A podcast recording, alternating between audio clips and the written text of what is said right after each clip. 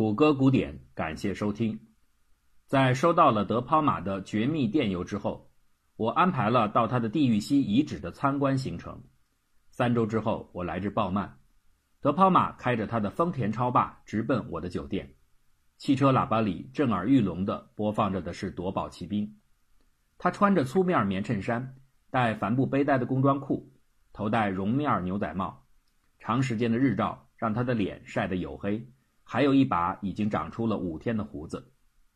我上了车，驱车一小时左右，我们穿过一个牧场的大门，沿着一条让人颠成了渣儿的迷宫般的小道，最终消失在一片草场盆地之中。地狱溪的荒野是一派奇异景象，这是一片一望无垠的牧场王国，草原和向日葵一直延伸到美西巨大的蓝色天穹下的遥远地平线。道路连接着小镇、卡车站、教堂、汽车旅馆、拖车小房，或是在其间兀自寂寞的舒展。乡间的这里或者那里，随处可见废弃倒塌的农舍，慵懒地堆在地上。数百万年来，地狱溪的地层遭到严重侵蚀，只留下一些残迹。这些残留物从草原上突然地冒出，像许多腐烂的牙齿。静默的尖角和团块镶嵌着五色斑斓的条纹：米色、棕色、黄色、栗色、褐色、灰色或白色。被风雨雕琢掉了棱角的化石散落其间。德帕马的私人遗址点现在呈现在我们面前。这是一片大约两个美式足球场大小的灰色区域，犹如一块月球的表面。遗址的一边由一条干旱河床或者冲击沙流作为分界。而另一边则以一条矮崖结束。钻洞是深三英尺、长六十英尺、宽四十英尺的巨型，它们二乘四的分成各组排列。洞的远端摆放着各种挖掘工具和核心取样管。当我们在这里漫步时，我注意到德抛马的腰带上挂着一把定刃刀和一柄带鞘的刺刀。他告诉我说，这是他的叔叔在他十二岁那年。赠送给他的二次世界大战的遗物。他向我回忆起发现这个遗址的最初时刻，在那个夏天，他挖出的第一块化石是一条五英尺长的淡水白鲟。白鲟在今天仍然存在，它们有着长长的骨吻，可以在黑暗的水中用它寻找食物。当德抛马取出这块化石时，他在其下方又看到了一枚来自苍龙的牙齿。苍龙是一种巨大的食肉性海洋爬行动物，问题立刻变得有趣起来：一条淡水鱼和一条海洋捕食者如何能够在距离最近的海域也达至少几英里的岸上同时出现呢？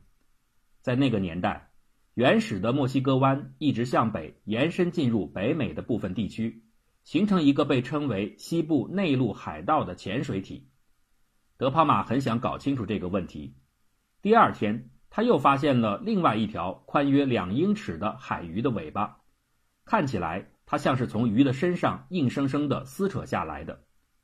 德帕马解释说，如果鱼死了很长时间之后，尾巴会因腐烂而裂解，但是这条尾巴完好无损，所以德帕马推测，我知道它是在死亡发生的前后被运送过来的，就像前一天的苍龙牙齿一样，他们都以某种方式。从其所在的海域到达了内陆数英里远的地方。当我刚刚发现这一点时，我想绝无可能，这不可能是正确的。德帕马说，在这一点上，我有百分之九十八的信心。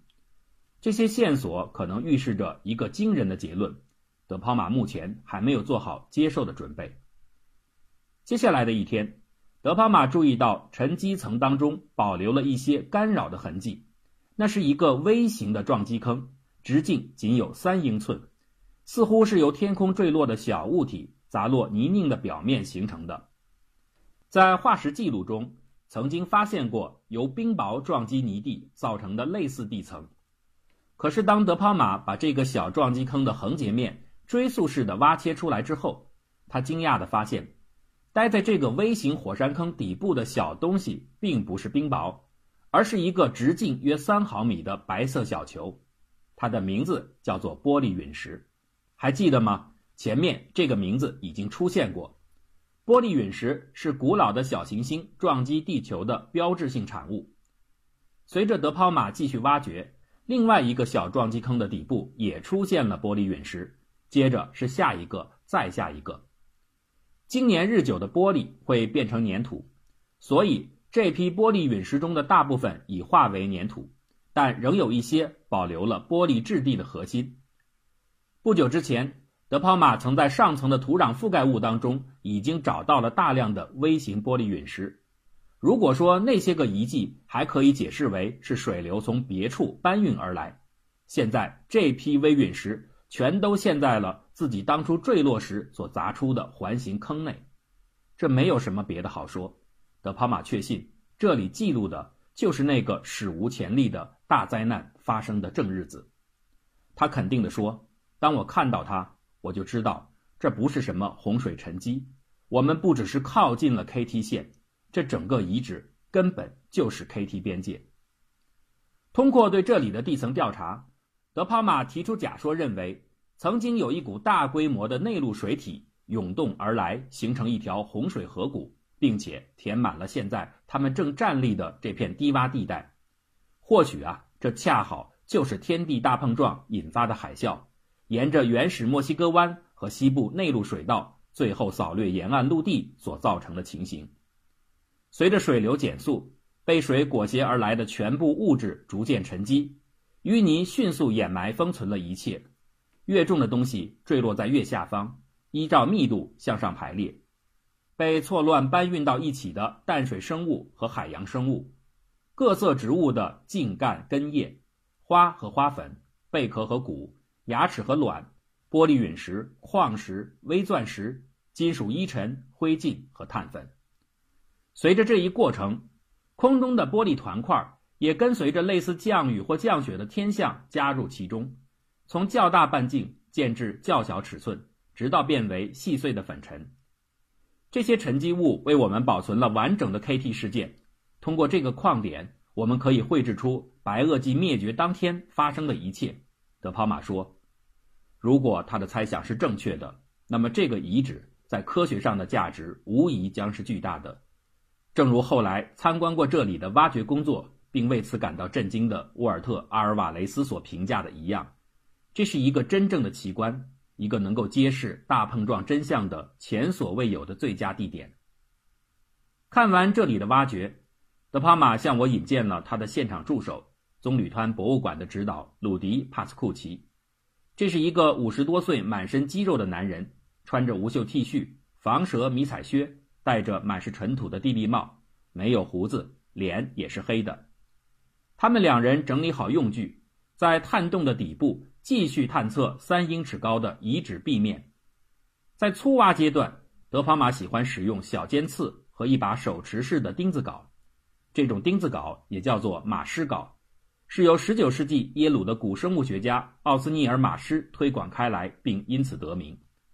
马狮当年即将获得自己的硕士学位时，他的论文导师来自堪萨斯的大卫·伯恩汉姆。给了他一把小镐头，后来马师就是用这把钉子镐，在美国西部找出了八十个新的恐龙物种，成为恐龙猎人的先驱。马师镐因此名声大噪。对于精细开挖阶段的工作，德庞马喜欢使用艾克斯艾克拓品牌的斜刃刀和一把刷子，这是大多数古生物学家的精挖作业标配，也是他的父亲送给他的牙科用具。沉积带由数十层薄薄的泥沙组成，越往下是越显混乱的沙带和砾石带，其中包裹着较重的鱼化石、骨骼和较大的玻璃陨石。该层再向下是一片坚硬的砂岩表面，这是白垩纪时期的基岩，其中的大部分已被洪水冲刷得非常平滑。古生物学研究绝对是一项令人抓狂的工作，其进展之慢往往要以毫米计。我眼前的景象就是如此，在烈日的直射下，德帕马和帕斯库奇得趴在地上，眼睛紧盯着寸许开外的泥土墙面，目光不断游移。每一次，德帕马都会用斜刃刀的刀尖戳进沉积带的薄层内，撬出一块硬币大小的样品，仔细查看。如果什么也看不出来，就把它丢在一边。当样品小块不断累积的越来越多。刷子就会把它们搓成小堆儿，小堆儿再变大，帕斯库奇就会用扫帚扫成大堆儿，然后铲到挖掘地点的远处。偶尔会出现一些小型的植物化石，例如花瓣、叶子、种子、树皮，其中有许多仅仅是个泥浆中的印儿，一暴露在空气中就会剥落碎裂。这种情况下，德帕马会迅速地用派利欧棒往上喷涂，胶水会把浸泡过的化石碎片固定在一起，或者也可以使用另外一种技术提取印记，就是把拌好的石膏抹在样品上，这样。原本的印记虽然因为存在期太短无法挽救，但固结的石膏却能把反转了的化石图像保存下来。当这里的蚊子变得疯狂时，德泡马会拿出一根石楠烟斗，填上切瑞卡文迪许烟丝，用打火机点燃，呛人的烟雾缠绕在他的身边。之后他会继续工作。德帕马自嘲道：“我就像一个进入鞋店里的购物狂，我想要一切。”他一边向我展示着一个约两英寸宽的圆形的印记，一边说：“这要么是朵花，要么是只鸡皮动物。我会在实验室里搞清楚。鸡皮动物是一类海洋生物，包括海胆、海星等等。”德帕马迅速地用派利欧棒和石膏处理了这块印记的样品，接着他又在松果种子的附近发现了一片完美的叶子。德泡马随便搂了一眼，不以为然地嘟囔了一句。白垩纪的地蟹，地蟹是一种常用的园林工具，它堆放在花坛和泥土地上，保持水土，同时也维持美观。这种满不在乎的态度，是因为这类样本他已经见得太多了。继续进行当中，德帕马又发现了三个底部带有玻璃陨石的微小陨石坑，他将其剖开拍照，接着又用艾克托斜刃刀挖出了一块棕色的骨头。不足四分之一英尺长，他用手指夹着骨头，用放大镜仔细观瞧。哺乳动物，他说道。当他被埋葬时，已经死了。几个星期之后，德帕马在实验室里证实，这块下颚骨可能属于某种哺乳动物，且与包括我们在内的灵长类有远亲。半小时之后，德帕马找到了一根大的羽毛，他兴高采烈地说：“在这儿每天都是圣诞节。”这位专家用精细的操作剥离出泥层当中这条大约有十三英寸长的清晰的羽毛印儿。这是我的第九根羽毛，也是我在地狱溪发现的第一块羽毛化石。我相信这是恐龙的羽毛，但我不确定。这些都是原始羽毛，大多数都有一英尺长。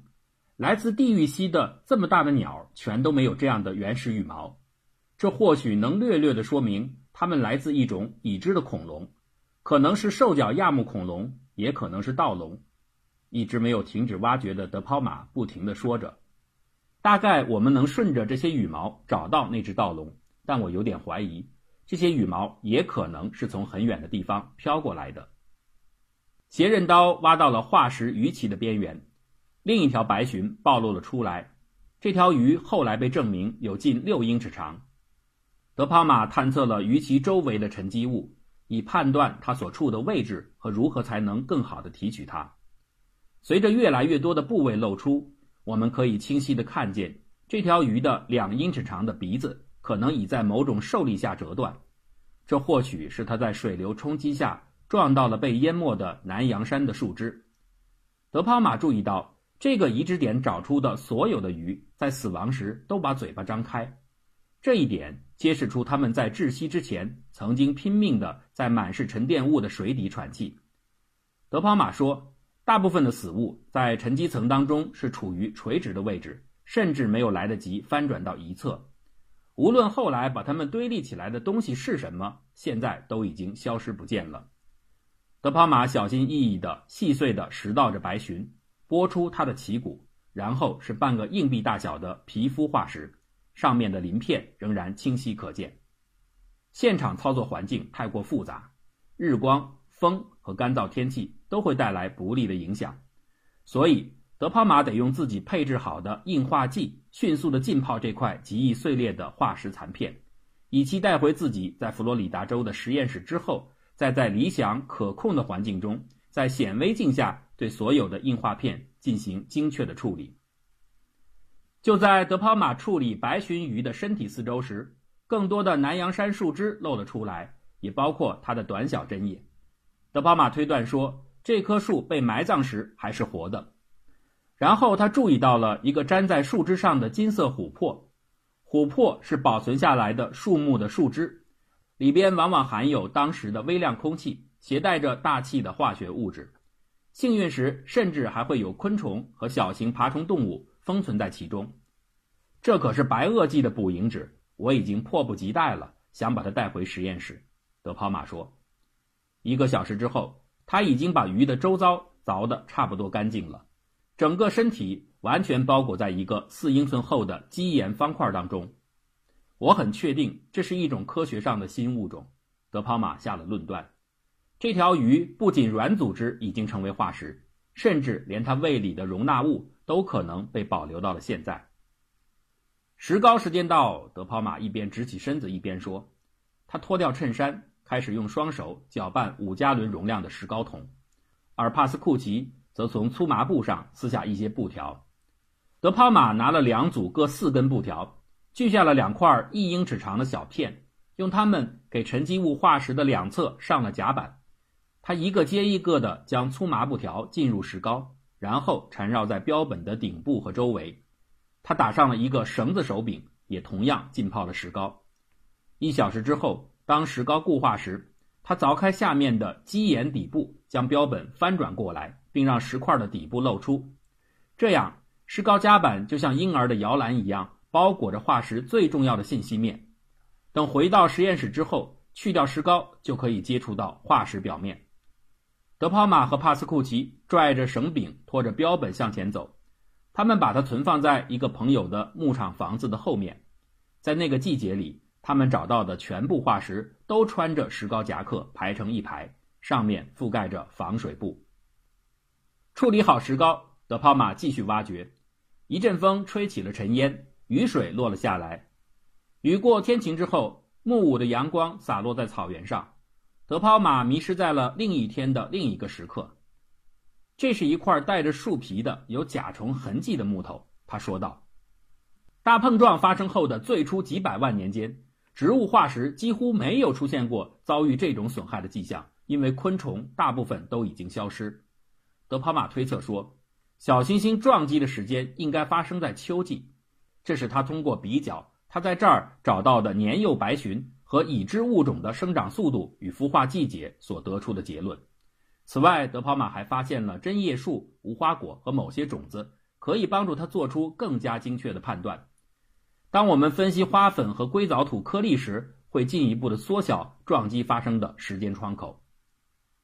接下来的一周。惊喜似乎从未离开，更多的羽毛、叶子、种子、琥珀，几条三到五英尺长的鱼，以及十几个带有玻璃陨石的撞击坑接连出现。我参观过许多的古生物学考古遗址，但我从未见过能在一个地方如此迅速地找到这么多的标本。通常，古生物学的挖掘都很无聊，因为几天乃至几周的时间里什么都不会出现。但在这儿，一切都不一样。德抛马似乎每隔半个小时就能找出一些值得关注的东西。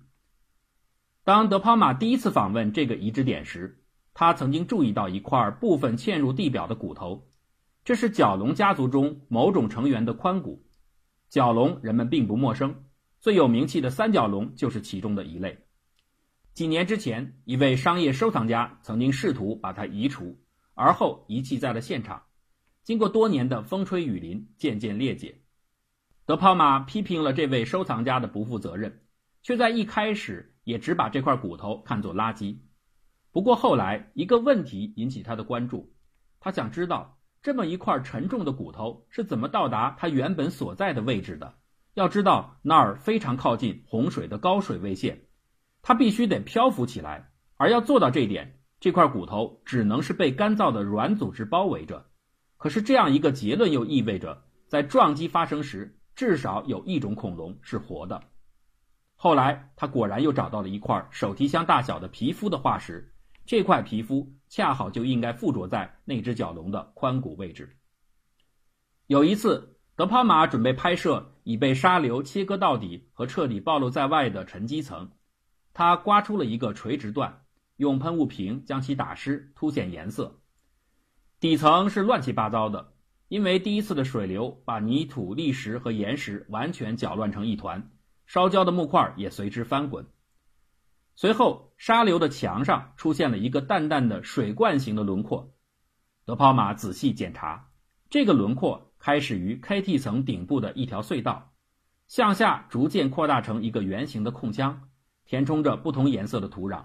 到了最下面，它又缩回到硬质砂岩的基层。这好奇怪，看起来似乎是一只动物在泥地当中挖了一个隐身处。那会是个洞穴吗？我问道。德帕马用他的尖刺刀刮擦这个区域，然后喷水。嘿，你说的太对了，这不是小恐龙的洞穴，这是一个哺乳动物的洞。一边说着话，他一边把眼睛放在离岩石很近的地方盯着，还用刺刀的尖儿进行试探。天哪，我觉得它还在那儿。他计划完整的挖走整个洞穴，用一整块的方式搬运。等回到家后，再用 CT 进行全面扫描，查看洞里边可能包含的东西。德抛马说：“任何白垩纪的哺乳动物的洞穴都属于罕见级，而这个洞则是不可能级别，因为它恰好落在了 KT 边界上。或许啊，这只哺乳动物在大撞击发生和洪水袭来时幸存了下来。”它拼命地挖到泥土的深处，想要逃离冰冷的黑暗，然后就在那里死去。他可能生于白垩纪，死于古新世。德抛马得意地说：“想想看，六千六百万年之后，一只臭猴子居然正在挖它，想要弄清楚当时发生了什么。”德抛马很乐意自嘲，而同时又送给了我一份不算小的礼物。如果能发现它是一个新物种，我会用你的名字来给它命名。当我即将离开地狱溪时，德抛马逼迫我发誓保守这里的秘密。我不能告诉任何人，甚至是亲密的朋友，关于他发现了些什么。古生物学的历史充斥着贿赂、背叛和两面交易的故事。在19世纪，两位领袖级的古生物学家马施和科普共同参与了在美西收藏恐龙化石的激烈竞争。他们搜查对方的采石场，贿赂对方的组员。并在印刷品和科学会议上互相诋毁。一八九零年，《纽约先驱报》甚至用耸动的标题开始了一系列关于此次学术冲突的报道，标题就是“科学家发动苦战”。